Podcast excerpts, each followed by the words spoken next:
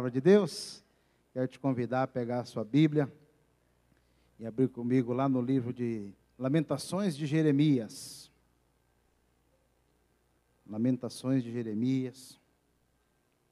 Tem que achar aí Isaías, Jeremias, depois vem Lamentações de Jeremias. Nós vamos ler capítulo 3. Quem for achando pode ficando de pé.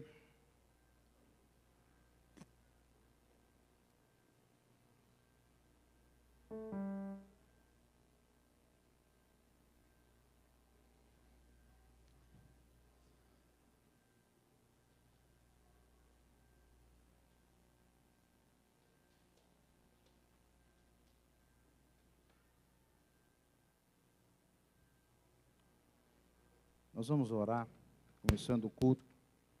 Se você não achou lamentações, vai e firme aí. Não precisa fechar o olho não, tá bom? Vai firme para você achar o Lamentações de Jeremias. Vamos orar? Pai, nós te agradecemos, meu Deus, por este dia que o Senhor nos deu. Por mais uma vez a tua graça e a tua misericórdia nos alcançando, nos sustentando, meu Deus. Se nós estamos aqui nesta noite, é porque o Senhor tem nos sustentado. Nós reconhecemos isso. E por isso nós estamos aqui.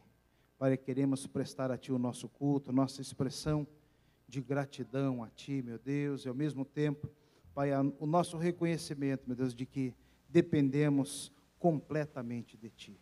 Pai, queremos te pedir, Senhor, recebe o nosso culto nesta noite, como aroma suave diante da Tua presença. Pai, que também, meu Deus, seja um tempo de intimidade contigo, de sermos transformados, meu Deus, na contemplação do Senhor, meu Deus, na manifestação da tua glória.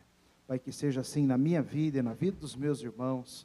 Pai, nós te pedimos assim, em nome de Jesus, Senhor. Amém. Amém, queridos? Vamos lá então, Lamentações, capítulo 3. Queria ler com os irmãos um texto que eu gosto muito, que tem uma, uma verdade singular para nós. Capítulo 3, versículos 22 e 23, diz assim: As misericórdias do Senhor são a causa de não sermos consumidos, porque as suas misericórdias não têm fim. Novas são a cada manhã, grande é a tua fidelidade. Amém, queridos? Misericórdias do Senhor são sobre a sua vida? Se não fosse elas, você não estaria aqui. Né? Elas são a causa de nós não sermos consumidos. Né? Estamos hoje vivos por pura graça e misericórdia de Deus, fidelidade de Deus às suas promessas, o Deus que é fiel para cumprir todas as suas promessas. Amém? Vamos nos alegrar com esta verdade. Quero te convidar a dar um abraço aí na pessoa que está do seu lado. E nós vamos cantar esta misericórdia esta graça de Deus que se renova sobre as nossas vidas a cada manhã.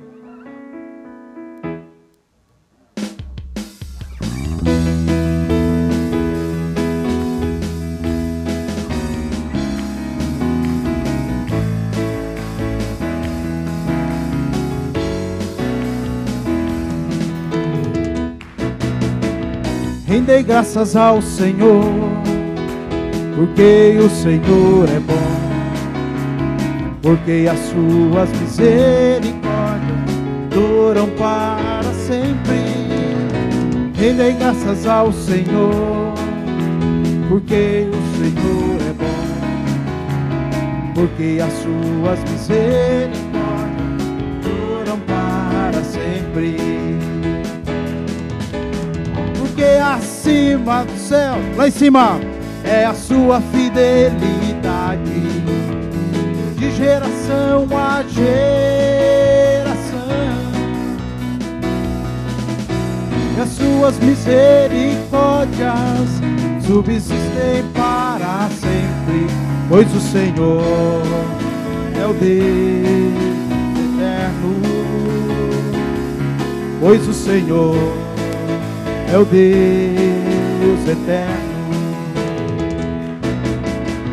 Rendei graças ao Senhor, porque o Senhor é bom, porque as suas misericórdias duram para sempre. Rendei graças ao Senhor, porque o Senhor é bom, porque as suas misericórdias duram para sempre.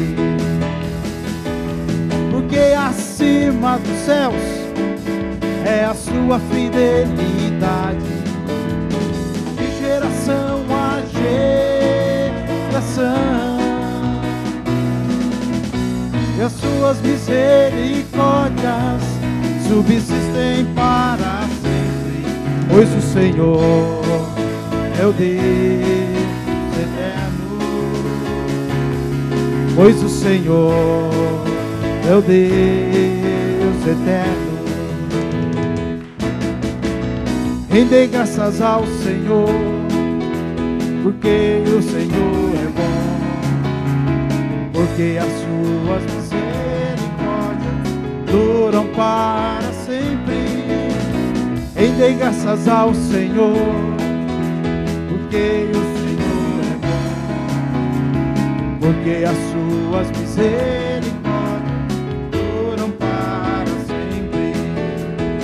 porque as suas misericórdias duram para sempre, porque as suas misericórdias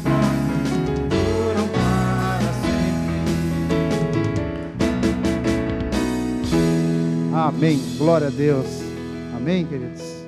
Misericórdia do Senhor vai nos alcançando, né? de geração em geração, mas nos alcançou. Tudo isso é possível porque um dia Ele nos alcançou lá na cruz e na ressurreição, né? com Sua vitória.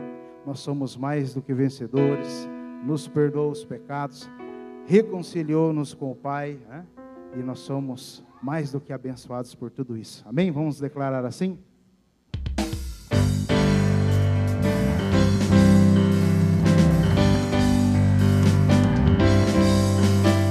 Jesus riscou a cédula que era contra, contra nós.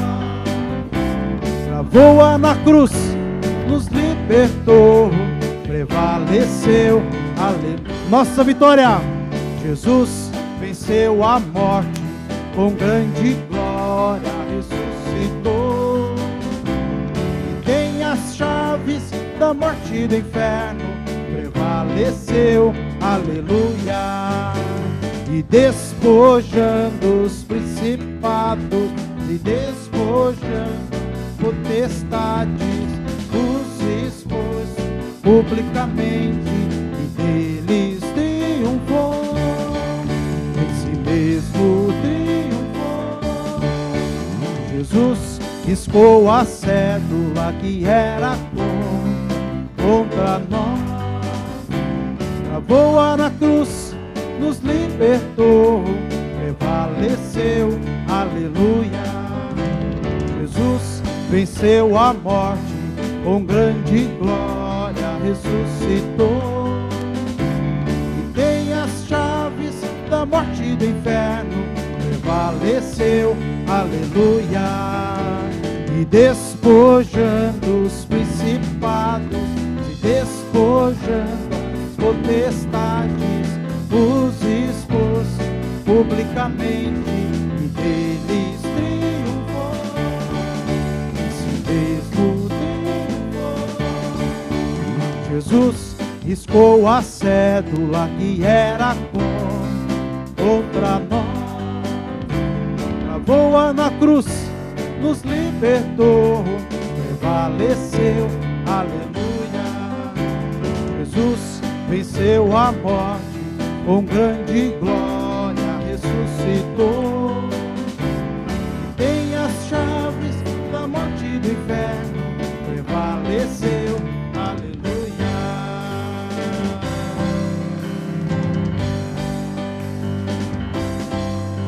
Aleluia.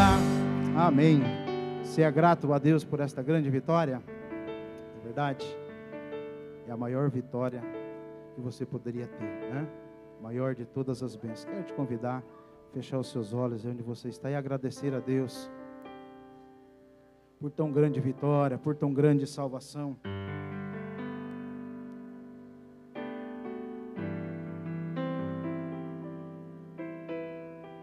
Sim, te louvamos, Senhor. Nós não merecíamos, mas mesmo assim o Senhor nos alcançou.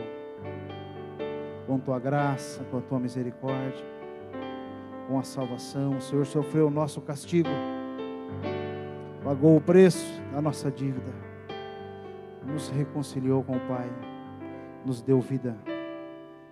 O que seria de mim se não tivesses me alcançado? Onde estaria eu se não tivesses me perdoado?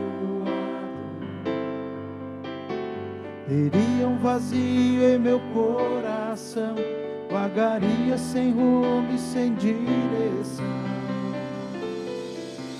Se não fosse por tua graça e por teu amor, se não fosse por tua graça e por teu amor, o que seria de mim se não tivesses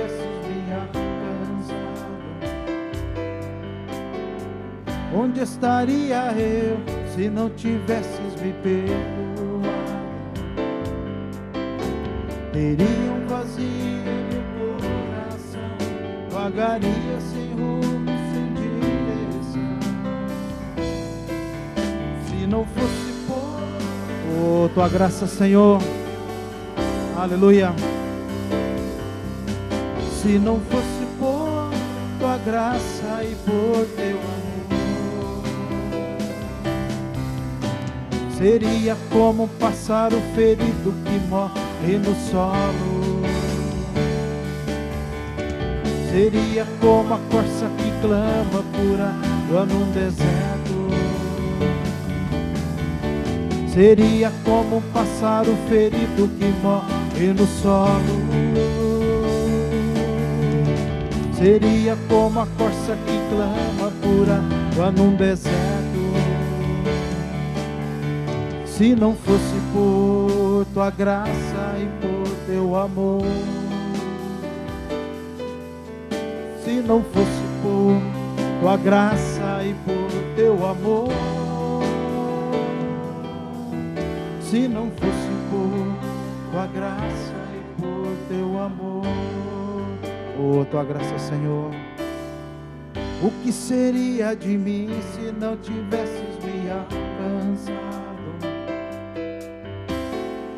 Onde estaria eu se não tivesses me perdoado? Teria um vazio em meu coração, vagaria sem rumo, sem direção. Se não fosse por tua graça e por teu amor, se não fosse por tua graça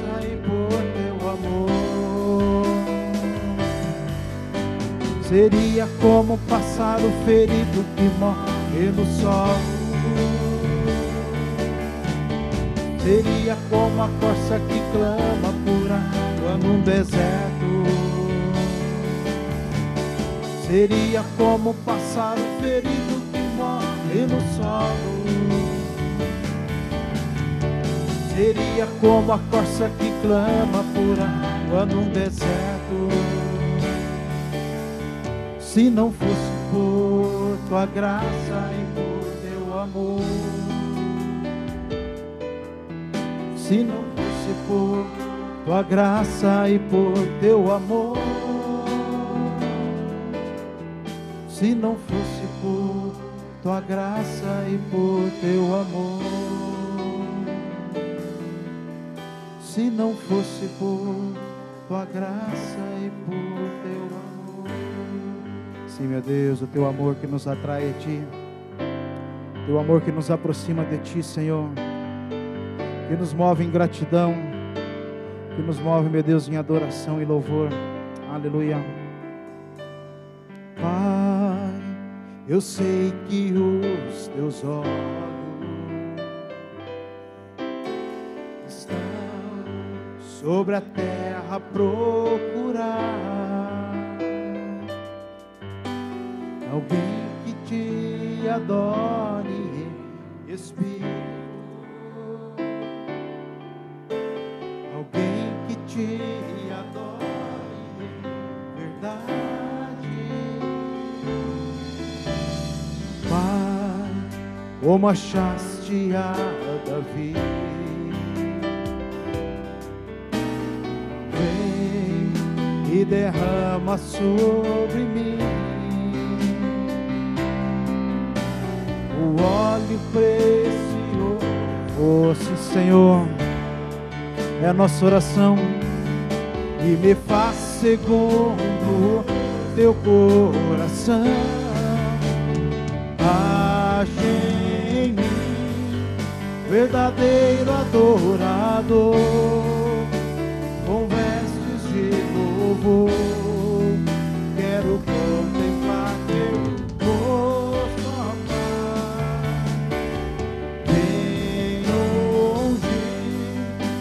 Minha oferta de amor.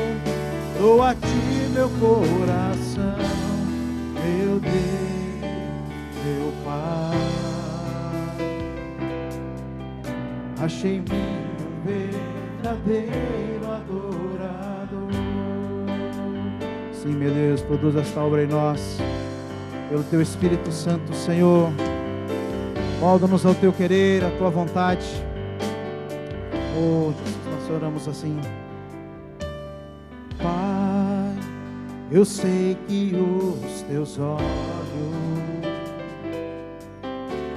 estão sobre a terra procurar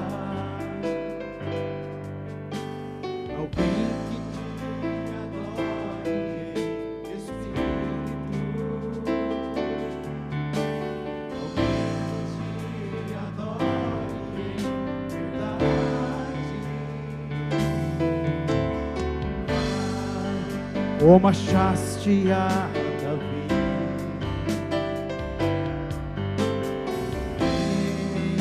e derrama sobre mim o óleo precioso da unção que me faz segundo teu coração.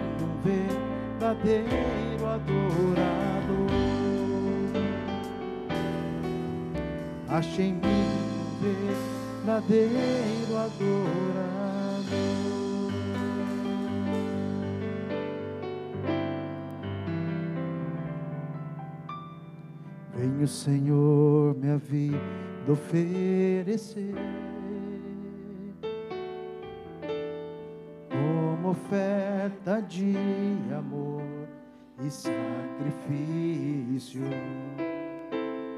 Quero minha vida a te entregar como oferta viva em teu altar. Sim, nossa rendição, Senhor. Venho, Senhor, minha vida oferecer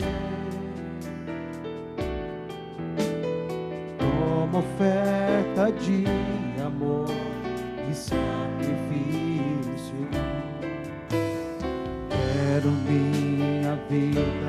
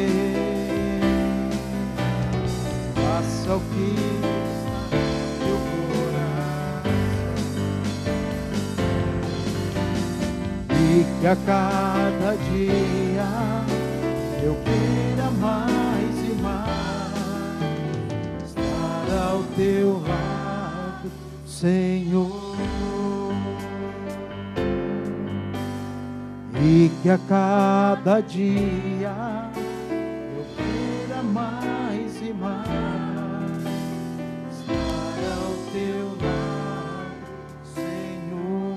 Hoje era em nosso Senhor e que a cada dia eu queira mais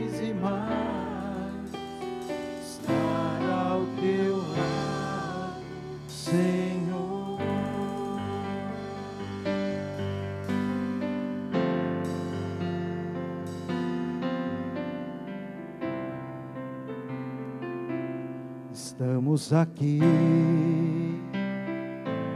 para te adorar em tua presença para te exaltar. Nossos olhos contemplam tua face de amor. Tudo que temos, tudo que somos é Deus. Estamos aqui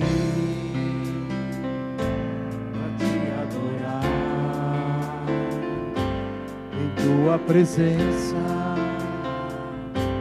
para te exaltar. Nossos olhos contemplam tua face de amor. Tudo que temos, tudo que somos é teu, Senhor. Nossas vidas estão guardadas em tuas mãos estão escondidas no teu coração.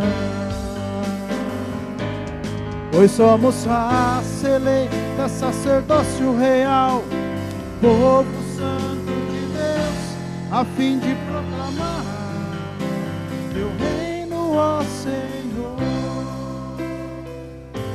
Estamos aqui para te adorar em tua presença para te exaltar. Nossos olhos contemplam tua face de amor. Tudo que temos, é teu, Senhor. Nossas vidas estão guardadas em tuas mãos estão escondidas no teu coração. Pois somos raça eleita, sacerdócio real, povo santo de Deus, a fim de proclamar teu reino, Nossas vidas estão guardadas em tuas mãos, estão escondidas no teu coração. Pois somos raça eleita, sacerdócio real,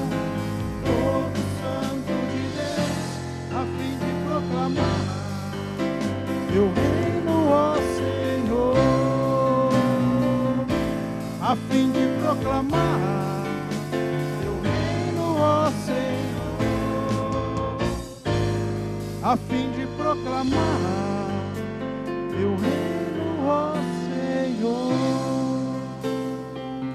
Sim, meu Deus, nós proclamamos a tua bondade, tua misericórdia, a tua graça, tua justiça, tua santidade.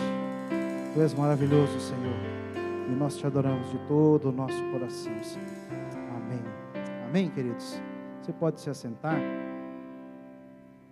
Eu quero te convidar a pegar o seu boletim, abrir comigo aí na página 2, página dos avisos.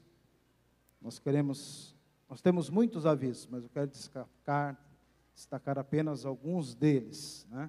Nós temos aí no final da página 2 um convite para aqueles que estão vindo de outras igrejas ou aqueles que acabaram de iniciar a sua carreira cristã aqui na igreja, ainda não foram batizados. Nós vamos iniciar no próximo domingo, né, dia 25 de outubro, a classe de batismo e a classe de integração. Então, se você quiser participar conosco, é simples, é só você chegar aqui domingo que vem, às 9 horas, e você participa da aula, depois você dá o seu nome, e você pode, então, é, frequentar essa classe conosco. Né? Pois participar da classe não significa que você será batizado. Né? Talvez você faça a classe, chega no final, são oito lições, fala, não, vou esperar um pouquinho mais. Né? Pode ser, pode, muitas pessoas fazem assim, né? E às vezes a pessoa chega no final da classe e a gente diz, não, espera um pouquinho mais. Também acontece, né? Mas de qualquer forma, são oito lições onde você vai aprender as bases da palavra de Deus, você vai entender a visão da Igreja Batista Betel, o que nós cremos, por que nós cremos assim, né? Então, fica aí o nosso convite para você que deseja ser batizado ou que está vindo de uma outra igreja evangélica da cidade e pretende se membrar aqui conosco, tá bom? Irmãos, na página 3, nós temos aí o jantar dos professores, professores, os irmãos do Ministério Infantil, fiquem atentos a este convite para o dia 18 de novembro. E na página final, página 4, nós temos convite para os adolescentes, né? retiro, acampamento de adolescentes. Agora está chegando aí, né, as inscrições já estão em cima da hora. Não, de, não perca a oportunidade de fazê-las. Nós teremos aqui a alegria de ter conosco o pastor Fabiano Ribeiro, que é um pastor lá de Curitiba, hoje congregando na comunidade Alcance, junto com o pastor Luciano Subirá. Pastor Fabiano, homem de Deus, cheio do Espírito Santo, e que tem um talento para lidar com jovens e adolescentes. É professor de cursinho vestibular, é uma pessoa, um professor de matemática, um homem extremamente capacitado, né, que comunica muito bem aos jovens e aos adolescentes. Então está aí o nosso convite, se você quiser fazer inscrição, precisar de mais informações, converse aí com o pastor Anderson. Irmãos, hoje pela manhã nós nós tínhamos uma, uma cena aqui um pouquinho diferente. Né? A obreira Graziella trouxe uma máquina de algodão doce aí, irmãos. Foi uma festa. Né? E tinha criança comendo algodão doce de todo tamanho. Né? Tinha criança de 20, tinha criança de 30, né? tinha criança de 40, de 50, né? os dedinhos tudo grudando, né? Foi uma festa. Nós estamos no mês das crianças, né? mês de outubro. Então, você, papai mamãe, né, que tem criança nessa faixa, nós atendemos, não perca a oportunidade. É, é, nos cultos da manhã. Você que veio à noite vai sair daqui sem algodão doce, tá bom? Tinha que ter vindo de manhã, de noite não tem. É? Mas venha, né? Traga o seu filho pelas manhãs, ele vai ser ricamente abençoado. Né? A minha filha, eu faço questão de trazê-la de manhã e de noite. Né? Ela não perde nem de manhã nem de noite. Quanto mais palavra de Deus, melhor. Amém, queridos? E por falar em criança de 50 anos, nós temos um, um casal aqui que está comemorando hoje 50 anos de casado, né? Né, Pinheiro? Fica de pé aí, por gentileza, você, irmã Elisarda. Né? Irmão, 50 anos de casado, nem parece que ele tem 50 anos, ó. Hã? Que coisa, hein, rapaz? Que vitalidade, glória a Deus.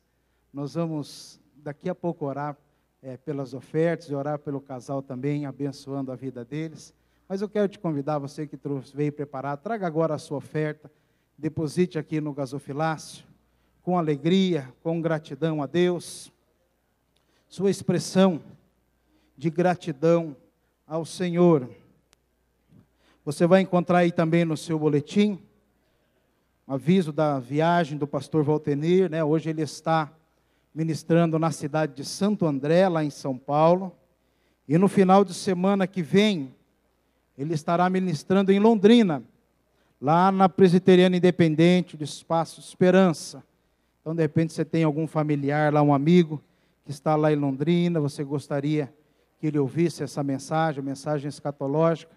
Então está aí a oportunidade de, de ele participar. Né? Comunique-o, tem os dados aqui, endereço direitinho, para que ele possa participar.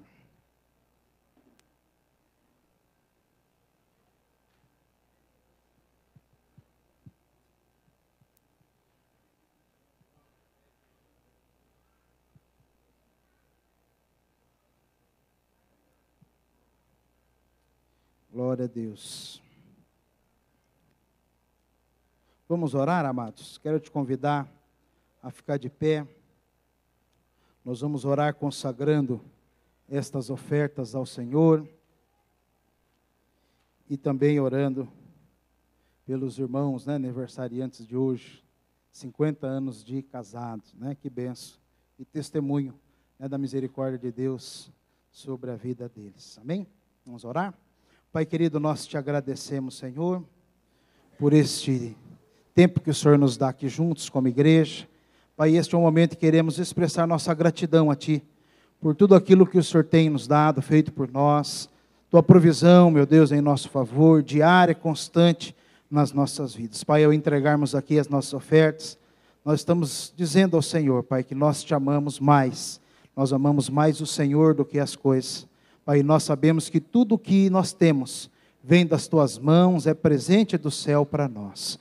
Pai, queremos pedir, meu Deus, a tua bênção sobre esses recursos e a administração deles, meu Deus, que o Senhor nos conduza, nos dirija, nos dê sabedoria, entendimento, as estratégias, meu Deus, para com eles abençoarmos, meu Deus, a tua obra espalhada por esta face da terra, meu Deus, missionários, meu Deus, em todos os continentes, que temos sustentado, meu Deus, que ali a tua bênção seja com eles, meu Deus, e o teu evangelho, meu Deus, seja multiplicado, meu Deus, na vida, especialmente daqueles que ainda não te conhecem. Pai, nós queremos colocar, meu Deus, também diante de ti, meu Deus, a vida do nosso querido irmão Pinheiro, com sua esposa Elisarda, meu Deus, hoje comemorando esses 50 anos de casados. Pai, nós queremos te agradecer, meu Deus, pela ação do Teu Espírito Santo na vida, no coração deles, meu Deus, gerando esse testemunho, meu Deus, de fé, de obediência à Tua palavra, meu Deus, de entrega, de amor, meu Deus, de compromisso um com o outro. Pai, que a Tua bênção seja sobre eles, meu Deus, hoje e sempre. Pai, sobre cada irmão aqui, Pai, nós te pedimos assim, em nome de Jesus, Senhor. Amém. Amém, querido? Você pode se assentar. Nós liberamos agora as crianças para as suas classes, vão abençoadas em nome do Senhor Jesus Cristo. E eu quero convidar aqui o pastor Giovanni, que vai nos abençoar com a ministração da palavra. Graça e paz, igreja. Que Deus abençoe a sua vida, o seu coração. Abra comigo, meu irmão, minha irmã, em 2 Pedro, não, é, 2 1 Pedro, desculpa, 1 Pedro, capítulo 2, a partir do primeiro versículo. 1 Pedro 2, 1.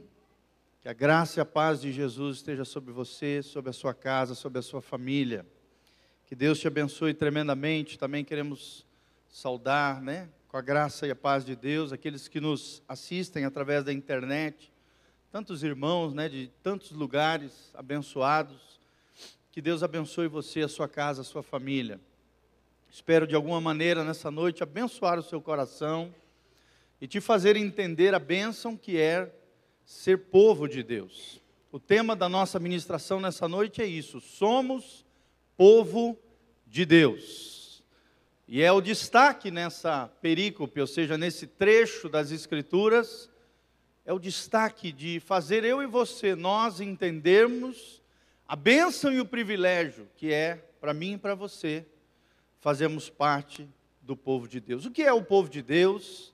Nós vamos ver quais são as marcas desse povo maravilhoso, qual é a nossa identidade, o que, que Deus espera de nós, o que, que a sociedade espera de nós, né? como é que realmente nós podemos ser povo de Deus. E com a graça de Deus vamos ler essa linda palavra, esse lindo trecho das Escrituras e refletirmos juntos, aprendemos com o Espírito Santo aquilo que Deus espera de nós. Vamos lá então? Todos acharam? 1 Pedro 2, a Bíblia diz: despojando-vos, em outras versões diz deixando para trás, portanto, toda maldade e dolo, outras versões diz engano, de hipocrisias, talvez a sua versão diga fingimentos, invejas e toda sorte de maledicência, outras versões dizem murmuração.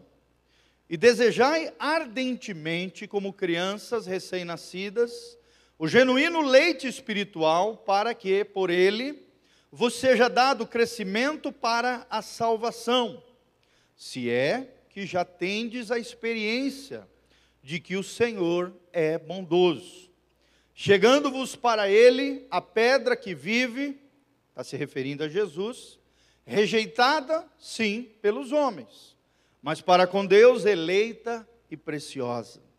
Também vós mesmos, como pedras que vivem, sois edificados casa espiritual, para serdes sacerdócio santo, a fim de oferecerdes sacrifícios espirituais agradáveis a Deus por intermédio de Jesus Cristo.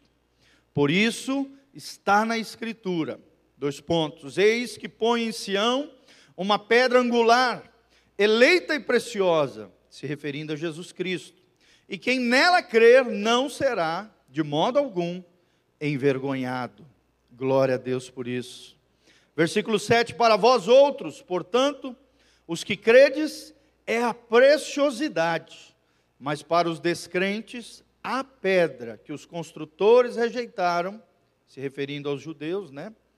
O povo judeu que rejeitou Jesus, essa veio a ser a principal pedra, a pedra angular. E a pedra de tropeço e rocha de ofensa são estes os que tropeçam na palavra, sendo desobedientes, para o que também foram postos. Vós, porém, sois raça eleita, sacerdócio real, nação santa, povo de propriedade exclusiva de Deus, a fim de proclamardes proclamardes as virtudes daquele que vos chamou das trevas para a sua maravilhosa luz. Vós, sim, que antes não erais povo, mas agora sois povo de Deus, que não tinhais alcançado misericórdia, mas agora alcançastes misericórdia. Louvado seja o nome do Senhor. Feche os seus olhos, coloque a mão no seu coração. Vamos orar, pedir a graça de Deus para que possamos ministrar essa palavra e para que você receba essa palavra em nome de Jesus.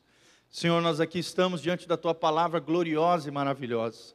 Nós nos humilhamos diante dela, Pai, ela é a verdade.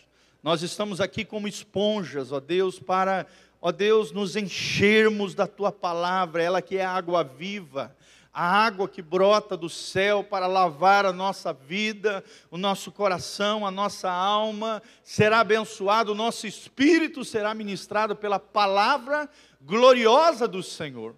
Ó Deus, nos ajuda a entender o privilégio que é sermos povo de Deus, sermos filhos de Deus, sermos lavados com sangue precioso de Jesus que cada irmão que aqui está, ó Deus, entenda esse privilégio, viva nessa dimensão, honre o teu nome e saia daqui abençoado, agraciado, tocado pelo teu poder, ó Deus, gerando mudança, vida e transformação.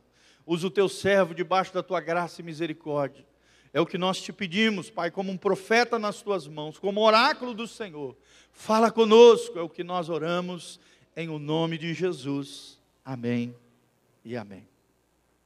Somos povo de Deus.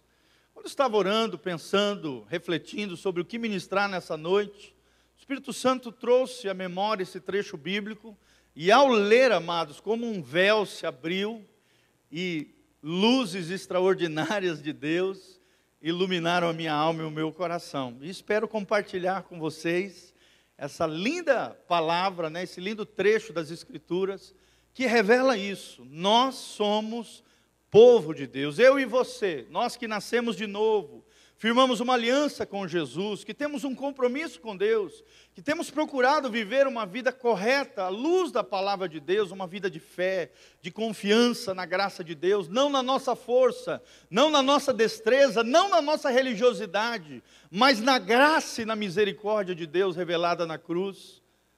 A Bíblia diz que quando fazemos isso, nós saímos do império das trevas e entramos no reino da sua luz. Amém? Tudo que é trevoso começa a sair da nossa vida e a luz de Cristo começa a brilhar no nosso coração, iluminar o nosso caminho e nos fazer nos faz enxergar coisas maravilhosas. Dentre elas, isso, o entendimento do que é ser povo de Deus. Tem muita gente que vive a vida toda nessa terra e não entende o privilégio do que é ser povo de Deus. Daí a importância dessa palavra. O que é ser povo de Deus? O que é o povo de Deus? O povo de Deus, amados, é constituído de pessoas, homens e mulheres de todas as eras, de todos os tempos, desde o início da criação até o tempo final de toda a consumação profética daqueles que colocaram a sua confiança ou em Jeová, no caso até a vinda de Jesus, e ali viveram uma vida de obediência aos mandamentos do Senhor, ou após Jesus, no início da era cristã, na dispensação da graça, aqueles que colocaram seu coração e a sua confiança em Jesus Cristo como Senhor e Salvador das suas vidas. Amém? Quem fez isso nasceu de novo, nasceu do Espírito, foi lavado, regenerado pela palavra do seu poder, diz a Bíblia. E a partir de então, esse homem, essa mulher, essas pessoas foram enxertadas no povo de Deus, que outrora era apenas os, os, os judeus, e não todos, alguns deles, alguns que foram fiéis ao Senhor. Pela graça de Deus, nós somos inseridos, nós somos enxertados, nós que éramos oliveira braba, como diz Romanos, pela graça de Deus, fomos enxertados, inseridos na oliveira bendita que é o nosso Senhor Jesus. E aí então, nosso Pai que é o agricultor, Jesus que é a videira verdadeira, nós que somos seus ramos, somos inseridos, e aí então desfrutamos dessa vida bendita, vida de Deus, e passamos a nos, de meras criaturas de Deus, passamos a ser chamados filhos de Deus, povo de Deus, povo do Senhor Jesus. Amém? O Senhor Jesus é o nosso irmão mais velho. Deus é o nosso Pai, Deus Pai, é o nosso Pai, e o Espírito Santo habita em nós, nos ligando a Deus, como uma criança que é ligada pelo umbigo à sua mamãe, nós, através da nossa consciência, da nossa alma, do nosso espírito, nós somos ligados a Deus através do novo nascimento. Amém, queridos? Dizem, diz certa vez um teólogo, achei linda essa ilustração. Ele diz que da mesma maneira que uma criança ligada à mãe pelo né, quando está no ventre da mãe, pelo, pelo cordão umbilical, e de lá vem toda a nutrição, todas as necessidades, né, tudo aquilo que a criança precisa dentro daquele momento de gestação. Deus nos deu a consciência, consciência espiritual. E é ela que nos liga esse Deus moral, esse Deus justo, esse Deus tremendo, que é o nosso Pai. Por isso nós somos povo de Deus. Mas o que temos que fazer para verdadeiramente sermos povo de Deus? O que, que Deus espera de nós? Como sermos povo de Deus? E é isso, com a graça de Deus, que eu espero responder através desse trecho a cada um de nós. Amém? Primeira marca de que, para podermos perceber se realmente somos povo de Deus, somos povo de Deus quando deixamos coisas para trás. Pode projetar lá o primeiro ponto. Quando deixamos coisas para trás, a Bíblia diz que nós avançamos na fé, prosseguimos para o alvo, e aí então nos tornamos filhos de Deus. Onde está isso, pastor? No versículo 1, quando a Bíblia diz despojando-vos, outras versões diz deixando para trás, portanto, toda maldade, dolo ou engano, toda hipocrisia, inveja e de toda sorte de maledicência. Querido, enquanto você não abandonar uma vida pecaminosa, esses pecados descritos aqui, e outros mais que descreve na palavra de Deus, não tem como você fazer parte da família de Deus. Não estou dizendo que nós não pecamos, somos perfeitos, não, todos nós somos pecadores, estamos debaixo da graça de Deus, amém? Mas eu estou falando de uma condição de coração de deixar para trás as velhas atitudes, a natureza pecaminosa, essa sujeirada que nós vivíamos antes de conhecer Jesus. Quem conhece Jesus precisa deixar os pecados para trás. E aqui o autor Pedro fala de alguns pecados que precisam ser abandonados. A malícia. O que é a malícia? A malícia é quando você começa a conversar, falar ou dialogar acerca de coisas maldosas ou quando você começa a promover a maldade dentro de você com um fim e um objetivo de destruir alguém, fazer mal a alguém ou fazer mal a você mesmo. Ou então alguma brincadeirinha, é o que comumente as pessoas chamam, né? Alguma sujeirinha, alguma sacanagem, como diz lá fora.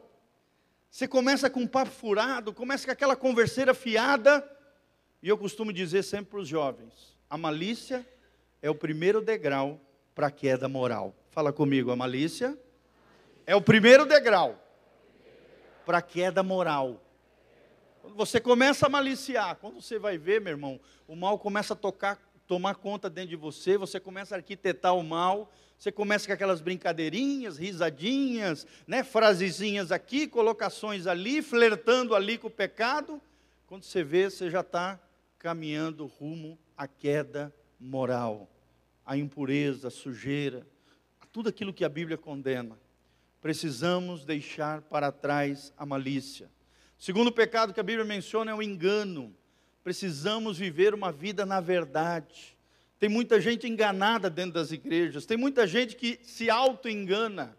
Tem muita gente que está cheio de mentiras de Satanás dentro do seu coração, dentro da sua vida. Precisamos deixar o engano e vivemos uma vida na verdade de Deus. O terceiro pecado mencionado é hipocrisia, talvez na sua versão, fingimento.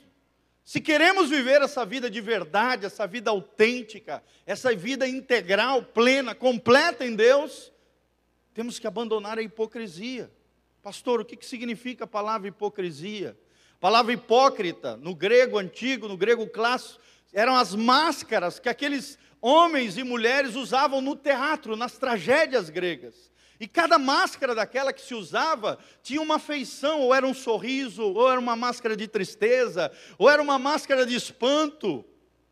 As pessoas usavam máscaras, não é igual ao teatro hoje, que geralmente não se usa máscara, né? Só se dramatiza, não.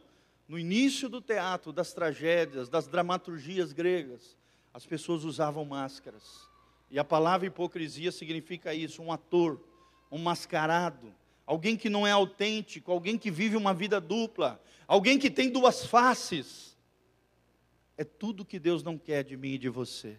Amém? Meu irmão, será que você tem vivido uma vida sincera? A palavra sincera também vem disso. Sincera, sem a máscara serosa, né? a cera que tinha nas máscaras. Será que você tem vivido uma vida sincera diante de Deus, autêntica, verdadeira, a mesma pessoa que você é aqui dentro, você é lá fora também? A palavra do apóstolo Pedro é: deixai todo fingimento, toda hipocrisia, toda dissimulação. Tem muita gente dissimulada, sabe? Na frente do fulano é assim, por trás é assado dissimulado, fingido, hipócrita. Nós não podemos ser assim. Quarto pecado mencionado: inveja e toda sorte de maledicência. Inveja, um coração invejoso é aquele que quer ter a vida do outro, quer ter a coisa do outro, quer ser o outro, porque vive uma vida de comparação, fica se comparando, vive insatisfeito, a alma ingrata, alma insatisfeita gera comparação. E o provérbio diz: aquele que usa de comparação é falta de entendimento. Ou seja, está fazendo uma burrice, está fazendo aquilo que não devia, está se equivocando, está vivendo uma vida errada, porque está invejando o outro, está querendo a vida do outro, sendo, sendo que tem a própria vida, tem a sua própria história, tem o seu próprio valor. Querido, não inveje ninguém, não queira aquilo que o outro tem. Seja grato a Deus por tudo aquilo que Deus tem te dado. Amém? Será que você pode levantar as mãos para os céus e falar: Senhor, eu te agradeço por tantas bênçãos que o Senhor tem derramado sobre a minha vida. Que não haja ingratidão no meu coração, que não haja murmuração, que não haja maledicência o último pecado mencionado é esse: murmuração. Aquela pessoa ingrata, insatisfeita, sempre fica reclamando, nada está bom. Você já ficou perto de alguém assim? É terrível, né? Uma carga negativa. Você fica mal, a pessoa, parece que o ambiente fica pesado, carregado. Irmão, não seja assim. Ou maledicente, aquela pessoa que fica sempre falando mal dos outros. Querido, você pode ter certeza, uma hora ou outra, ela vai também estar falando mal de você. Quem fica falando mal dos outros, vai falar mal de você também, porque isso é uma praga, é, um, é um, algo terrível, que flui da nossa natureza pecaminosa, e quando não é barrado pelo entendimento, pela, pela, pela influência do Espírito Santo e por uma decisão no Senhor, querido, é complicado.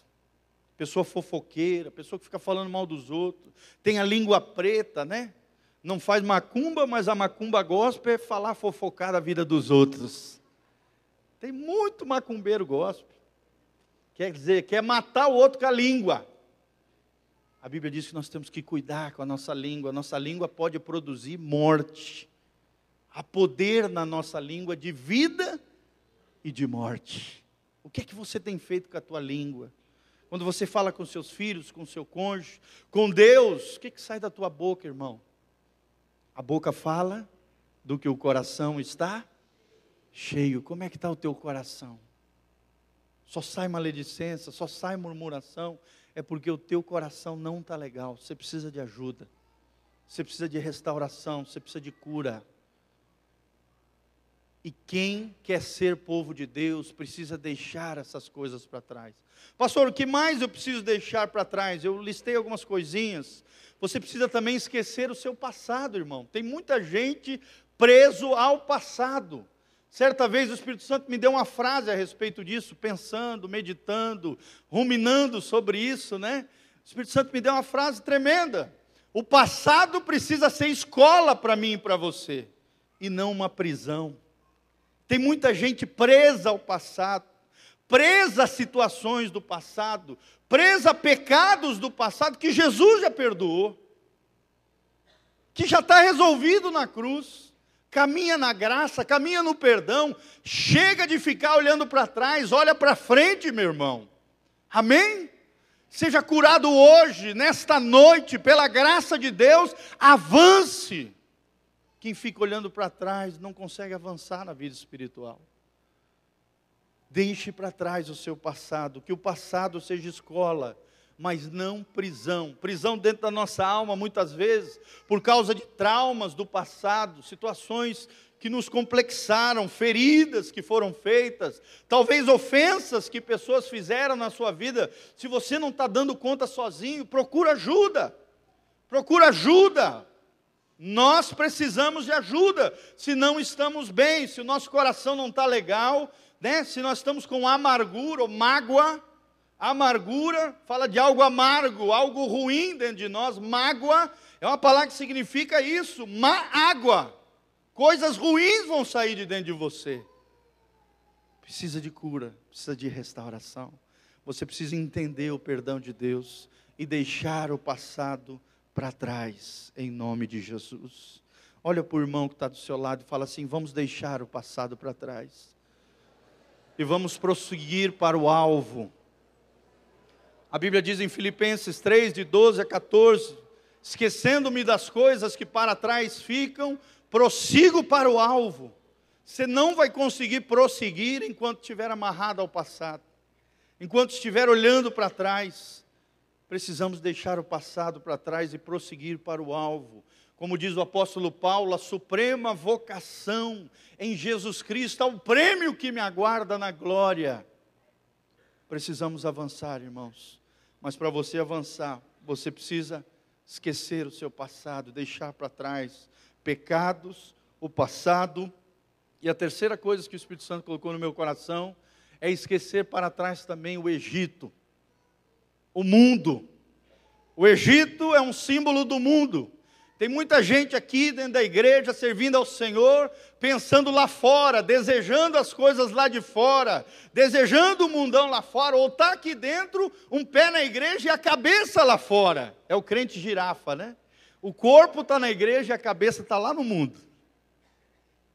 Não se desprendeu do Egito, não deixou para trás o mundo, quando eu falo mundo, eu falo do cosmos, desse sistema mundial que envolve mídia, educação, televisão, envolve tudo, gente. Tudo isso, sistema econômico, político, sociedade, que é anti-Deus, que é contrária à palavra de Deus. É isso que significa a palavra cosmos, mundo. O nosso mundo é outro, o nosso mundo é o mundo dos crentes, o nosso mundo é abençoado, amém? Você não precisa ficar olhando para o Egito igual o povo de Israel, né? Estava ali diante do deserto, recebendo o maná que desceu do céu, comendo, a hora que enjoaram de maná, Deus mandou codornizes. E mesmo assim, toda hora reclamando, treze vezes murmurando. Por isso muitos morreram no deserto, porque ficavam olhando para o Egito, lembrando dos pepinos, das cebolas, das comidas que eles comiam lá, mas eram escravos dos egípcios ficavam fabricando tijolos, tinham uma vida escravizada, uma vida penosa, uma vida terrível. E mediante qualquer dificuldadezinha no deserto, já ficavam olhando para trás, lembrando do Egito. Sai do Egito, meu irmão. Amém? Deixa para trás o Egito, deixa para trás o mundo. Entra na Canaã de Deus na sua vida. Fica para trás no nome de Jesus esse Egito, o pecado, o passado, essas maldades, tudo isso que nós mencionamos, se queremos ser povo de Deus, precisamos deixar para trás muitas coisas. Lembre-se disso e avançar para o alvo. O Espírito Santo me trouxe à memória um trecho de Apocalipse 21, 5, quando a Bíblia diz: para mim e para você, nós que estávamos presos no passado, nós que estamos, sabe, remoendo com coisas mal resolvidas, a palavra de Deus para mim e para você é: eis que faço novas todas as coisas na tua vida. Aqueles que estão em Cristo, nova criatura são, as coisas velhas já passaram, eis que tudo eu faço novo sobre a tua vida. Quem recebe essa palavra, diga amém. Fala, Senhor, eu recebo o novo de Deus, um novo tempo, uma nova história. Aleluia. Não importa se os seus antepassados falharam, erraram, foram idólatras, fizeram um monte de pecado, legalidade, maldição. Você que está em Cristo, você que nasceu de novo, as coisas velhas já ficaram para trás. Eis que faço nova todas as coisas sobre a tua vida, diz o Senhor se aproprie do novo do Senhor. Um novo tempo, um novo horizonte. O horizonte está aberto, coisas maravilhosas. Deus ainda tem para mim e para você, meu irmão. Não fique preso ao passado. Esqueça o passado, esqueça os pecados. Esqueça o mundo em nome de Jesus. É o que diz e nos ensina o versículo 1. Segunda característica: se somos povo de Deus, ou somos povo de Deus, quando temos fome de Deus. Somos povo de Deus quando temos fome de Deus. É o que diz o versículo 2 e 3: Desejai ardentemente, como crianças recém-nascidas, o genuíno leite espiritual, para que por ele vos seja dado crescimento para a salvação. Você quer, quer crescer, meu irmão? Sim ou não? Primeiro, o crescimento seu depende de você. Eu não posso crescer por você. Eu posso te dar alimento. Mas o teu crescimento depende de você.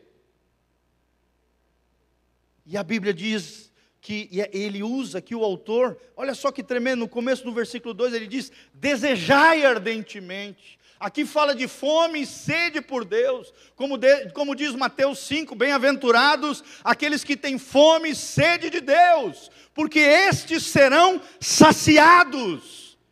Receba alimento do céu. E graças a Deus você está numa igreja abençoada, que tem alimento sólido, que tem alimento que brota do trono de Deus para a tua vida. Mas não se contém apenas no culto, querido. Todos os dias você pode abrir a palavra e dizer: Senhor, fala comigo. Senhor, me ensina o que é que o Senhor tem. Senhor, eu tenho fome e sede de Ti, eu quero me alimentar. A cada dia, a cada momento, a cada hora, querido, precisamos desejar ardentemente. Outras versões diz desejar afetuosamente. E aí o autor, o apóstolo Pedro, traz a figura de uma criança, de um bebê que está mamando leite. Você já viu uma criança mamando? Que coisa linda! Ela agarra ali, né, o seio da sua mãe e mama, e mama, e mama, e fica horas mamando. E aí, a hora que ela está cheinha, ela para, dorme, descansa. Aí, logo em seguida, de novo, mama, mama, mama. As mães, coitadas, ficam até esgotadas, né? Assim deve ser a nossa vida espiritual, querido, o tempo todo. Nós temos que ter fome e sede de Deus. E nos alimentarmos, como diz a Bíblia aqui, do genuíno leite espiritual, ou seja, do verdadeiro evangelho, do verdadeiro da, verdadeira palavra de Deus, do alimento que vem do céu, do genuíno alimento espiritual, do leite espiritual. Se existe genuíno é porque existe falso também. Existe falso evangelho, gente? Sim ou não?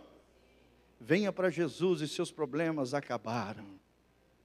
Isso é falso evangelho. Venha para Jesus e você vai ficar rico e milionário. E aí mostra aquelas casonas, iate, um monte de carro importado na garagem. Querido, vida cristã não é isso. Você pode até prosperar e glória a Deus que você prospere no nome de Jesus. Mas vida cristã é mais que isso. Amém? Deus não promete isso, Deus promete o suficiente para a sua vida, para o cumprimento da sua missão. E quanto mais fiel você for, e melhor você administrar os recursos que Deus te concedeu, mais você vai prosperar. Mas ser crente não significa que você vai ser rico. Não. Não é isso, isso é o falso evangelho. Isso é o evangelho que não é bíblico. É o evangelho que já atrai as pessoas com a motivação errada. Ah, eu quero ir para a igreja porque eu quero enricar. Já está errado, esse não é o alimento sólido, essa não é a vida de Deus, esse não é o leite genuíno espiritual que te dá crescimento, que te promove salvação, irmãos. Toma cuidado com o falso evangelho. Toma cuidado com falsas doutrinas, toma cuidado com videozinhos que você às vezes assiste na internet, com pessoas com coração maldoso. Tem muita gente se desviando através de, de internet com ensinamentos errados, com homens escrupulosos, que usam, às vezes, até uma bagagem ali intelectual, mas com o coração equivocado, sem respaldo bíblico, ensinando coisas erradas, coisas horríveis, coisas terríveis que têm tirado muitas pessoas da igreja. Toma cuidado com aquilo que você assiste, toma cuidado com aquilo que você lê. Tem livros terríveis, tem livros que você lê, você abandona a fé, toma cuidado. Não que você não deva ler, mas seja seleto na sua leitura. Se não sabe o que ler, pergunta para nós, pastores obreiros, nós temos um monte de literatura para te indicar. irmãos, mas se alimente como uma criança do genuíno leite espiritual. Amém? Da mesma maneira que o nenê o tempo todo está mamando da sua mãe, nós também precisamos beber e comer desse alimento espiritual que é a palavra de Deus todos os dias. Ministrações, pregações verdadeiras que estejam na Bíblia, que sejam cristocêntricas, que não exaltem o homem, mas exaltem a Deus, que promovam a glória de Deus e não o seu bem-estar. Amém? Esse é o genuíno alimento espiritual. Deseje afetuosamente, como um menino, o leite não falsificado que traz o verdadeiro crescimento espiritual. No versículo 3 a Bíblia diz: Aqueles que provaram da sua bondade, se é que já tendes a experiência de que o Senhor é bondoso. Deus tem sido bom com você, meu irmão? Será que você pode levantar as mãos para o céu e dizer: Senhor, que maravilha que o Senhor tem feito na minha vida?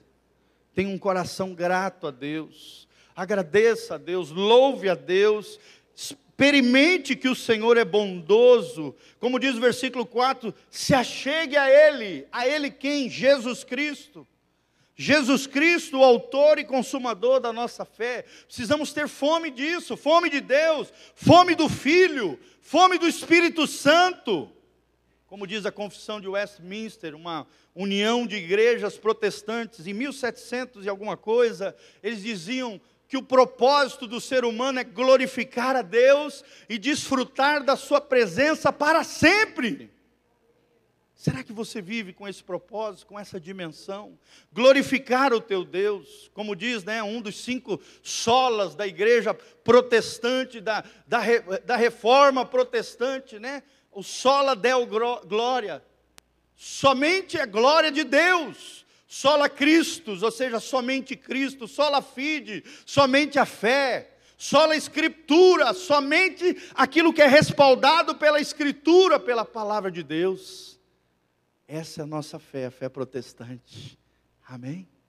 Naquela época, as pessoas, né, elas, elas dependiam de, de, de líderes espirituais, padres, bispos, né? Só eles tinham comunicação com Deus, segundo eles diziam. Mas através da reforma protestante, um dos pilares da reforma protestante foi o sacerdócio de todos os crentes.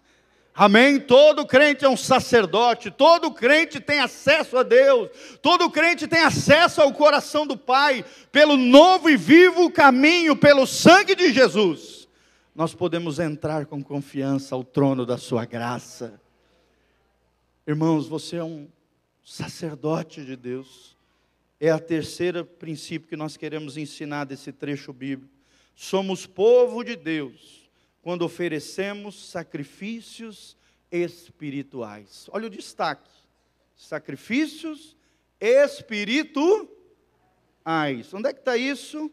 A Bíblia diz aqui no versículo 5: também vós mesmos, como pedra que vivem, sois edificados casa espiritual. Olha comigo essa ilustração, é como se fosse assim. A Bíblia está dizendo aqui: a pedra angular, a pedra de esquina, o fundamento da casa é quem? Jesus Cristo. Amém? Será que o alicerce é forte, gente? Não tem alicerce mais forte para você construir a sua vida sua vida espiritual, sua vida familiar, sua vida pessoal, sua vida afetiva precisa ser construída na rocha eterna, que é Jesus Cristo, nosso Senhor. Só que a Bíblia usa a ilustração de uma casa espiritual, que é a igreja. Cada um de nós somos pedras vivas, como se fôssemos pequenas pedras ou pequenos tijolos, tijolinhos de Jesus. Cada um de nós, tijolinhos de Jesus. A argamassa que nos liga, que nos liga, da mesma maneira que o cimento liga tijolo com tijolo, a argamassa liga tijolo com tijolo. A argamassa é o amor de Deus. O pilar, a estrutura, o fundamento é quem? Jesus Cristo. E eu e você, ligadinhos em amor, nós estabelecemos uma casa espiritual, uma casa para Deus, chamada Igreja do Senhor Jesus. Porque nós somos povo de Deus, irmãos. E a argamassa que nos une é o amor, casa espiritual, igreja. Por isso você precisa vir na igreja. Por isso você precisa frequentar o máximo de cultos que você puder. Por isso você precisa ser essa pedra viva de Deus, cujo alicerce, o fundamento é Jesus. Ali nós podemos construir uma vida maravilhosa. Quando enxergamos isso, também que somos sacerdotes o Senhor é o fundamento, nós tijolinhos, mas a Bíblia também diz aqui que nós somos sacerdócio. Olha o que diz ali: sois edificados, casa espiritual, no versículo 5, parte B, para ser de sacerdócio santo, a fim de oferecer de sacrifícios espirituais agradáveis a Deus por intermédio de Jesus Cristo. Por intermédio de quem que nós fazemos sacrifícios espirituais? Por intermédio de Jesus. Agora olha o detalhe, amados. Se nós formos sacerdotes santos. Aí o Espírito Santo começou a me trazer à memória o que é que um sacerdote faz. Sacerdote não é só o pastor e as obreiras, quem trabalha tempo integral na obra de Deus. Não! Um dos pilares da reforma protestante é o sacerdócio de todos os crentes. Amém? Todo crente tem importância, todo crente tem acesso a Deus, todo crente pode orar, pedir perdão e Deus perdoá-lo diretamente, não tem que falar com o padre, nem com o pastor, a não ser que você não esteja dando conta, não consegue resolver aquela situação sozinho, aí sim, nos procure, procure ajuda, venha, que nós vamos orar por você, te ajudar e te abençoar no nome de Jesus. Mas cada crente é um sacerdote, sacerdote santo, e quem é sacerdote anda em santidade diante de Deus, em consagração, uma vida piedosa. Cada sacerdote era um representante de Deus. Será que você é, irmão? Um representante de Deus? Aonde, aonde Deus te plantou, aonde Deus te colocou, aonde você está, você representa Deus, você atrai a glória de Deus, as pessoas reconhecem algo de Deus naquele ambiente por causa de você. Sabia, amados, que muitas empresas são abençoadas porque tem um crente ali dentro? Glória a Deus! Muitas empresas não quebram porque tem crentes lá dentro. E Deus os abençoa por causa dos crentes que estão ali dentro. Quem nos promove é o Senhor, quem nos abençoa é o Senhor. Mas precisamos ser sacerdotes, representantes de Deus nessa terra, querido. O sacerdote representava Deus, ele era um representante de Deus. O sacerdote também, ele intercedia pelo povo. Ele não ficava murmurando, reclamando, falando mal dos outros, maledicência. Não, ele não tinha tempo para isso. Ele tinha uma série de coisas que fazer, ele tinha que ensinar a palavra de Deus, ele tinha uma série de vestimentas e ritualísticas naquela época, e ele ficava intercedendo pelo povo. Será que você intercede pelas pessoas, amados? Será que você ora por aqueles que são seus, que ainda não conhecem a Jesus? Será que você só fica falando mal dos outros ou você ora a Deus pelos outros? É isso que é oferecer sacrifícios espirituais: jejum, oração, adoração.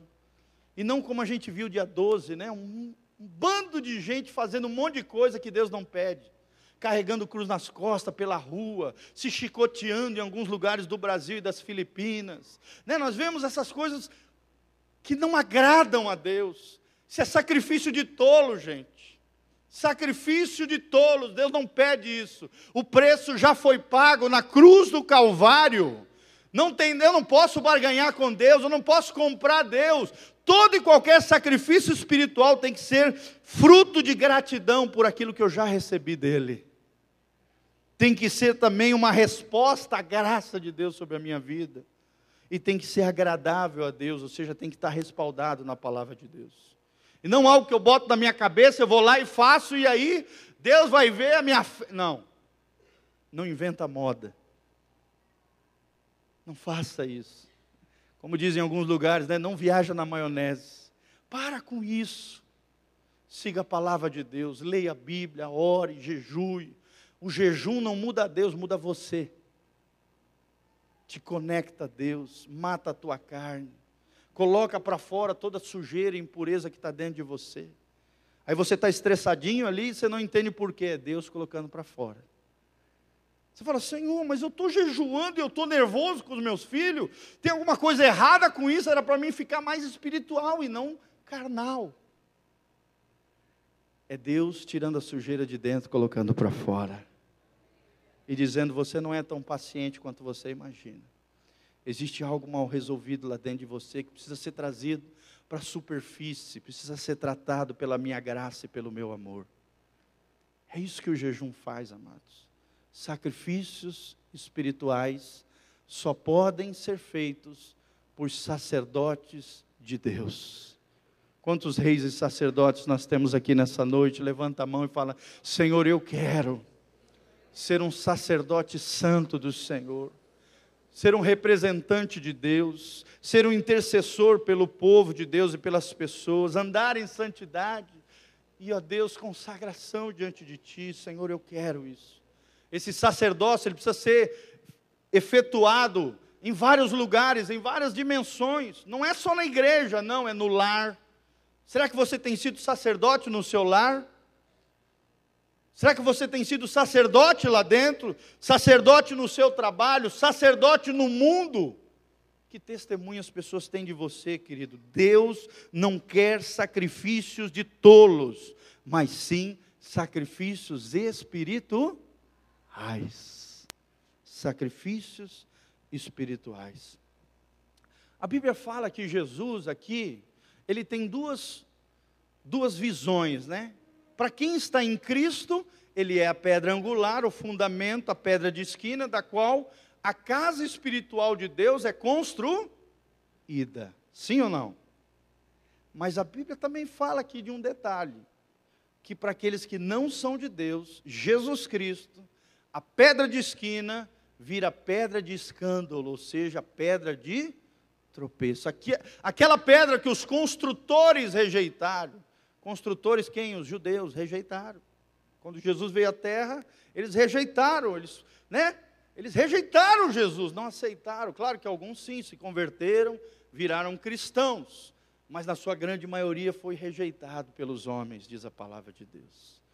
E para muitos, Jesus, a pedra angular, a pedra viva, a pedra de esquina, se transformou em pedra de escândalo, da qual muitos tropeçam, não por causa de Jesus, mas por causa deles mesmos, porque não constroem uma vida sobre Jesus, mas sim tropeçam em Jesus. Mas assim, como é que eles tropeçam, pastor, em Jesus? Como é que Jesus, que é pedra viva, se transforma numa pedra de escândalo, numa pedra de tropeço? Eu não consigo entender isso. Irmãos, a Bíblia tem a resposta aqui. Porque eles não vivem na palavra e vivem desobedecendo a Deus. É o que diz aqui a palavra de Deus. Eis, olha só, no versículo 8: E a pedra de tropeço, a rocha de ofensa, são estes os que tropeçam na palavra, sendo desobedientes entes, para o que também foram postos. Todo mundo vai construir casa para Deus? Sim ou não? Não. Tem gente que vai se escandalizar, vai tropeçar na pedra angular que é Jesus, vai rejeitar. Como eles fizeram no passado, tem muita gente fazendo. Rejeitar o que, pastor? Rejeitar a palavra de Deus.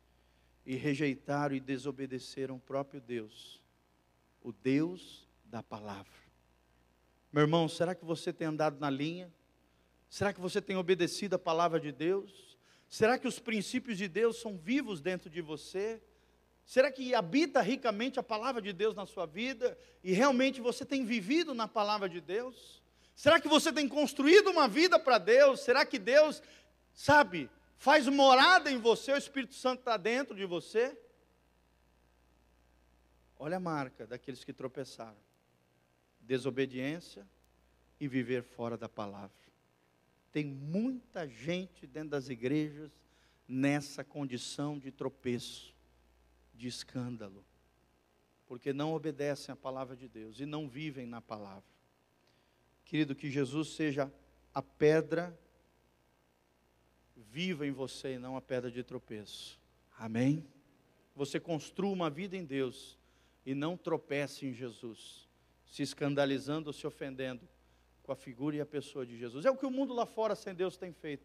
Eles têm destruído, tentado detonar com o cristianismo, através da literatura, da mídia, televisão, banalizando de nós crentes, né? Chamam nós de alienado, né? De pessoas enganadas, pessoas lesadas. Tem muitos que dizem, né? Muitos pensadores dizendo que a religião cristã é o ópio do povo, é a droga que envenena o povo e tira o povo da realidade. E muitas pessoas falando tantas besteiras. Esses dias até aprendi algo que eu não sabia, de um pensador antigo, dizendo que Deus é a, é a sombra dos desejos humanos.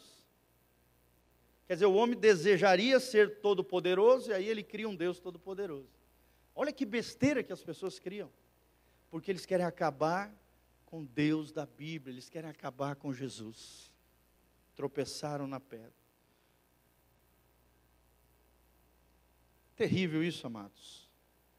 Mas tem muita gente que tropeça nessa pedra angular, que é Jesus. Que eu e você possamos construir uma vida de Deus. Amém? E por último, amados, somos povo de Deus quando reconhecemos a nossa identidade. E é muito importante, identidade gera destino. Se eu não souber quem eu sou em Deus, o que é que Deus espera de mim, o que é que eu tenho que fazer como povo de Deus, como cristão, o meu destino está comprometido. Por isso que toda hora Satanás quer gerar crise na sua identidade. Sim ou não, irmãos? Ah, você é feio, você não presta, ninguém te quer, você é um fracassado, você é isso, você é aquilo. O diabo não fica soprando isso no ouvido de você? Sim ou não? Você cai, tropeça no pecado, ah, você é pecador mesmo, está sujo, chuta o balde e vai para a sujeira mesmo. É bem assim que o diabo fala. Ele fala para mim também e para todos nós. Irmãos, o diabo ele quer acabar com a nossa identidade. Porque ele sabe que se ele desfigurar a nossa identidade de filhos, de povo de Deus, de amados do Senhor, ele consegue destruir o nosso destino eterno. Isso nós vemos hoje muitos jovens, né? Adolescentes, muitas pessoas aí sem identidade, sem personalidade não sabem o que quer, ficam perdidos, ficam pulando de relacionamento em relacionamento, procurando satisfazer as suas almas, sendo manipulado pelas pessoas, sendo enganado e lesado pelos outros, porque não tem sentido, não tem identidade, não tem personalidade. Mas nós somos diferentes em nome de Jesus nós temos identidade, e a nossa identidade está centrada em Cristo, nosso Senhor. A nossa identidade, a nossa cédula de identidade está aqui na palavra de Deus. Esse é um dos textos mais extraordinários. Quando você tiver qualquer crise de identidade, leia esse trecho, a partir do versículo 9. A Bíblia diz: Vós sois raça eleita, ou seja, uma linhagem escolhida por Deus um povo especial, um sacerdócio real. Olha que coisa linda, irmãos. Nós fazemos parte da nobreza, da realeza espiritual de Deus. Já não somos populacho, povão, nós somos da linhagem do céu. Amém? Nós fazemos parte de um sacerdócio real. Quando o diabo jogar na tua cara, ah, você não tem valor, você não vale nada, ninguém te quer. Opa, peraí, capeta. A Bíblia diz que eu sou raça eleita, sacerdócio real, nação santa de Deus, povo de propriedade exclusiva de Deus. Eu fui comprado pelo sangue de Jesus. O sangue do Cordeiro imolado pagou o preço da minha redenção. Por isso eu sou povo adquirido, eu sou uma nação santa. Nação fala de pátria, e a Bíblia diz que a nossa pátria não está nessa terra. Somos forasteiros, estrangeiros e peregrinos. Neste mundo, a nossa pátria nos aguarda na glória. Aqui existe dor, sofrimento, dificuldade, luta, tribulação, mas Jesus está voltando para buscar o seu povo, a sua igreja.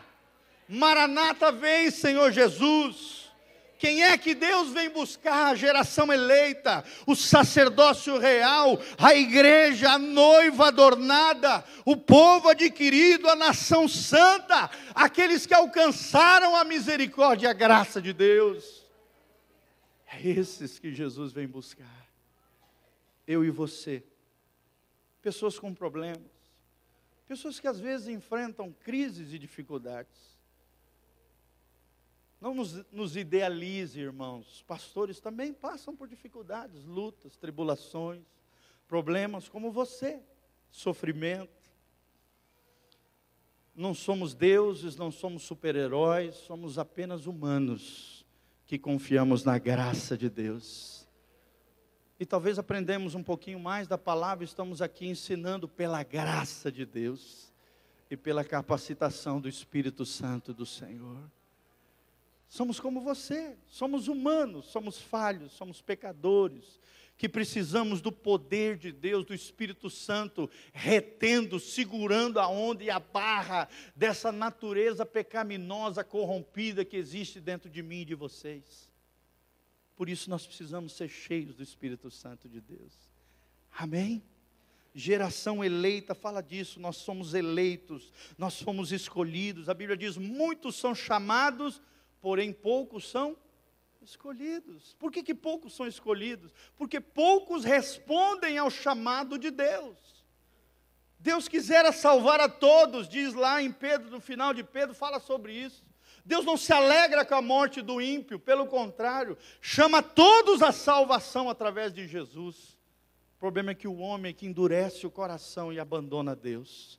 Não é Deus que vira as costas para nós, somos nós agarrando o pecado que viramos as costas para Deus. Deus está sempre de braços abertos, com perdão disponível, misericórdia para derramar sobre a minha e a tua vida, compaixão sobre nós, se houver arrependimento no nosso coração. A única condição é essa: reconhecimento de que eu sou pecador, de que eu preciso de Deus e de que eu tenho que mudar de vida pela graça de Deus e pelo poder do Espírito Santo. Só isso que nos diferencia daqueles que não têm Deus. É a condição de arrependidos diante do Senhor. Pessoas que erram, que falham, mas que pela graça de Deus mudaram de vida, porque Jesus está operando no nosso coração. Amém? Por isso nós não podemos ter um olhar altível para o ímpio lá fora. Não. Eles precisam de Deus tanto quanto eu e você precisamos de Deus.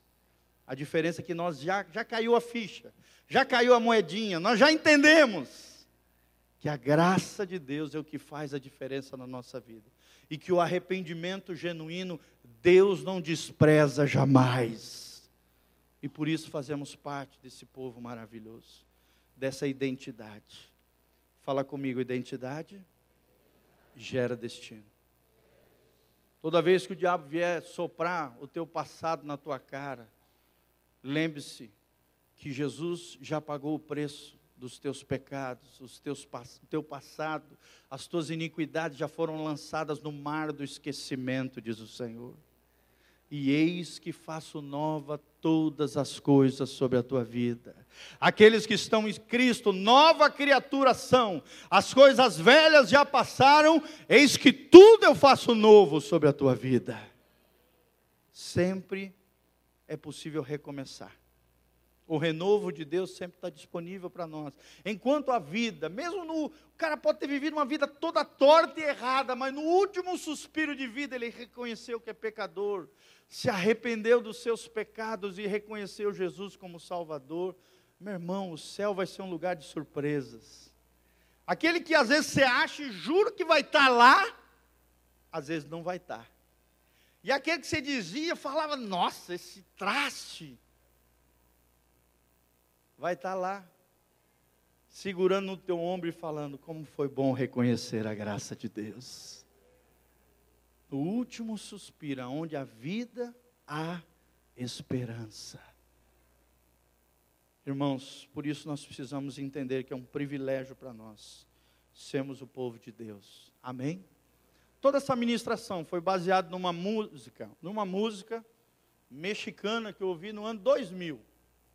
Quando Deus trouxe esse texto ao meu coração, eu lembrei dessa música do Marcos Witt, um grande compositor, cristão, evangélico, o maior compositor e salmista do, do mundo latino-americano, chamado Marcos Witt. Talvez muitos aqui conheçam.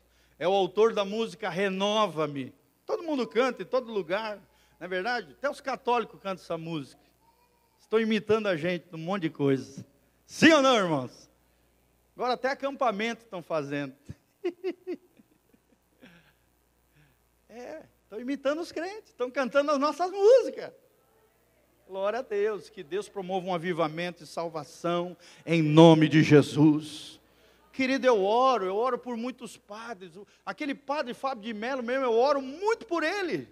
Porque eu fico imaginando um homem daquele com aquela capacidade de oratória, aquela capacidade de falar com as pessoas e tocar no coração das pessoas. Imagina um cara daquele no, no meio protestante, nascendo de novo, nascendo do Espírito, nascendo de Deus. Ele vai levar multidões para o reino de Deus, para o reino de Jesus. Nós precisamos orar por aquele, aquele padre também, Marcelo, como é que é o nome? Marcela? Rossi, isso. Está magrinho, raquítico, não sei o que está acontecendo com ele. Muitos dizem que ele está em depressão. Irmão, nós temos que orar e abençoar a vida daquele homem. Que Deus faça uma obra linda na vida dele. Imagina um homem daqueles convertendo. Um homem que move multidões. Vai mover multidões aos pés de Jesus. Por isso nós precisamos entender que somos reis e sacerdotes. Como Jesus. Jesus tinha três ofícios Jesus era o Rei dos Reis e Senhor dos Senhores. Jesus tinha um segundo ofício, ele era sacerdote, o nosso representante diante de Deus. Ele foi o sacerdote que entrou com seu sangue molado, puro, santo, diante dos portais eternos de Deus, oferecendo como propiciação, como substituição de mim e de você, sangue derramado na cruz do Calvário e ele também foi profeta, e eu e você precisamos ser boca de Deus lá fora, profetizar as maravilhas daquele, da maravilhosa luz de Deus. Voltando à música mexicana, já estava me escapando. Como eu falei, toda essa ministração foi baseada numa música, e é linda. Ela fala assim: somos o povo de Deus, somos um povo especial, chamados para anunciar as virtudes daquele que nos chamou à sua luz. Somos o povo de Deus, somos um povo especial, chamados para anunciar as virtudes daquele que nos chamou à sua luz. Olha a segunda parte, que linda. E levaremos sua glória a cada povo e nação trazendo-lhes esperança e novas de salvação. E o seu amor nos impulsa e não podemos calar. E trazemos a este mundo, anunciaremos a este mundo do seu amor e verdade. Amém?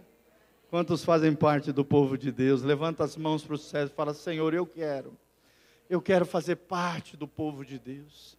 Só lembrando rapidinho, somos povo de Deus. Número um, quando deixamos coisas para trás, deixa para trás.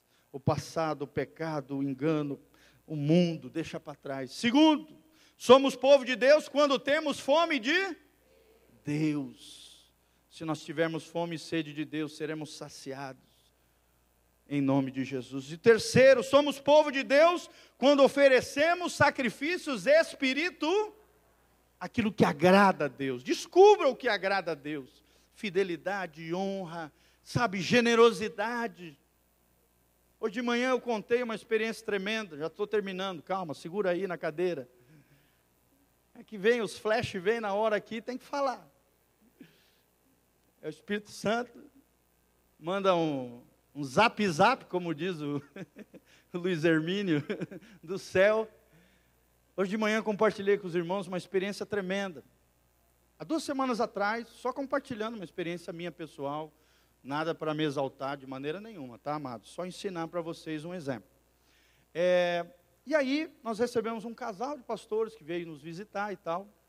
E aí, quando eu, eu tinha recebido um sapatênis e tal, peguei aquele sapatênis. Quando eu peguei no sapatênis, o Espírito Santo já falou: não, tu nem vai usar. sapatênis é para uma outra pessoa, que eu tinha ganhado de um irmão daqui da igreja. Não, Deus não deixou nem usar. Eu só testei, funcionou, guardei. Porque eu já tinha convicção que era para dar para outra pessoa. Aí veio esse casal, tal, entreguei. Na hora do Espírito Santo falou, é para ele, pode dar. Dei os sapatênis para ele, fiquei sabendo que ele precisava de calça. Dei, dei três calças minhas que eu tinha lá, em bom estado e tal. Dei para aquele irmão, ficou todo feliz e contente. Irmãos, três dias depois, um irmãozinho entra lá na rede social e fala assim: Pastor, eu estava olhando o meu armário, e quando eu abri o meu armário, eu olhei uma bota que eu comprei lá nos Estados Unidos, que é a sua cara, pastor. Falei, irmãos, é de Deus. Se couber no meu pé, é de Deus.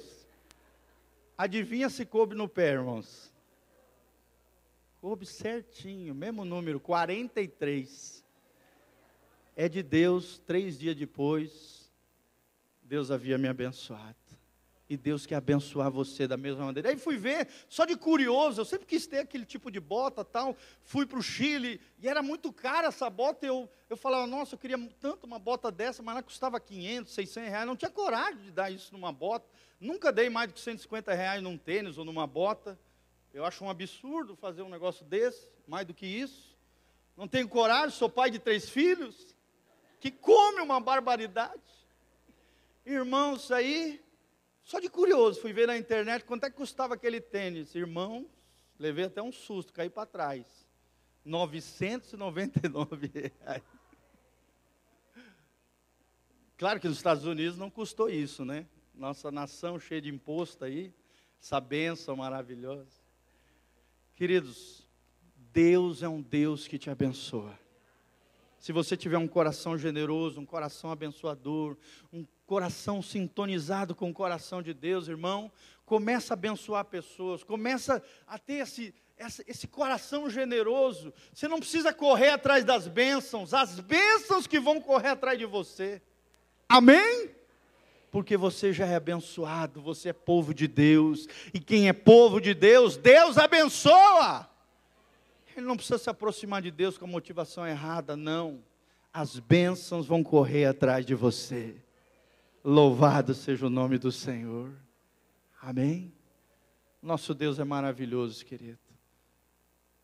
Anunciaremos ao mundo do seu amor e verdade. Louvado seja o nome do Senhor. Fica de pé, meu irmão. Você que, como eu, faz parte do povo de Deus. E o quarto e último ponto que eu esqueci de falar, mencionando essas histórias todas, é que quando nós somos povo de Deus, quando reconhecemos a nossa identidade. Você tem uma identidade. Você é filho de Deus, você é amado do Senhor, você é povo de Deus.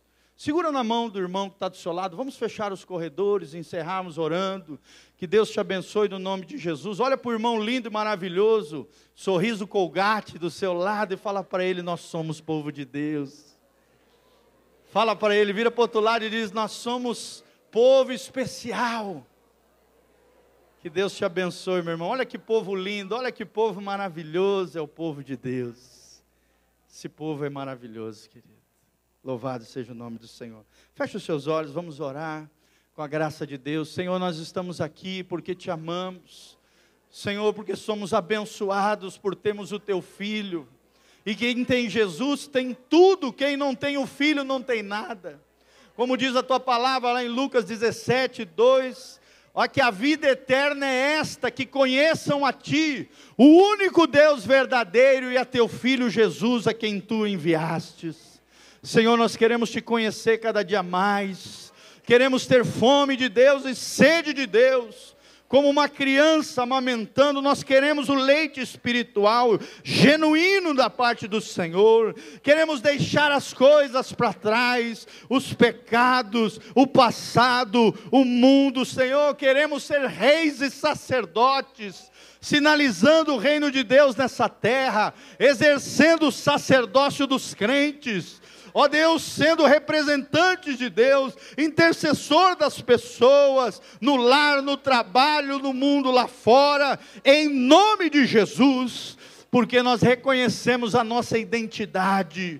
Somos geração eleita, raça eleita, sacerdócio real, nação santa, povo de propriedade exclusiva, a fim de proclamar as virtudes daquele que vos chamou das trevas para a sua maravilhosa luz. Senhor, levanta homens e mulheres de Deus neste lugar, homens e mulheres que entendam que eles são reis e sacerdotes, homens e mulheres extraordinários, pequenos talvez aos olhos dos homens, mas grande aos olhos de Deus. Um pequeno homem com um grande coração, uma pequena mulher com um grande coração, ó Deus, pode fazer coisas extraordinárias para Deus. E Senhor, nós queremos ser povo de Deus, ó Deus, amados do Senhor um povo de identidade, um povo de destino. É o que nós te pedimos de todo o coração, para o louvor e glória do teu nome. Ministra essa palavra durante essa semana, Pai, estabelecendo a tua vitória, mudando o que tiver que mudar, deixando para trás todas as coisas e prosseguindo para o alvo, que é Jesus. Em o nome de Jesus. Levante as mãos do seu irmão para os céus comigo que o Senhor faça resplandecer o seu rosto sobre ti, que o Senhor te abençoe e te dê vitória nessa semana e muita bênção da parte do Senhor, que o Senhor te prospere nos teus caminhos, que o Senhor te abençoe em todas as coisas, que o Senhor abençoe a tua casa, a tua família, tudo aquilo que você colocar as mãos, que o Senhor te dê sabedoria na gestão dos recursos e dos negócios, que o Senhor abençoe com o shalom de Deus, com a paz que prospera, que o Senhor perdoe você dos seus pecados, de ti tenha compaixão e misericórdia de mim também, e que o Senhor, ó Deus, nos abençoe, nos dando uma semana abençoada, e que mantenha íntegros e irrepreensíveis o nosso corpo, a nossa alma e o nosso espírito, até a volta de Jesus Cristo, nosso Senhor, em o nome de Jesus. Amém e amém. Amém, amados? Glória a Deus. Dê um abraço do irmão maravilhoso que está no seu lado. Vai na graça e na paz do Senhor.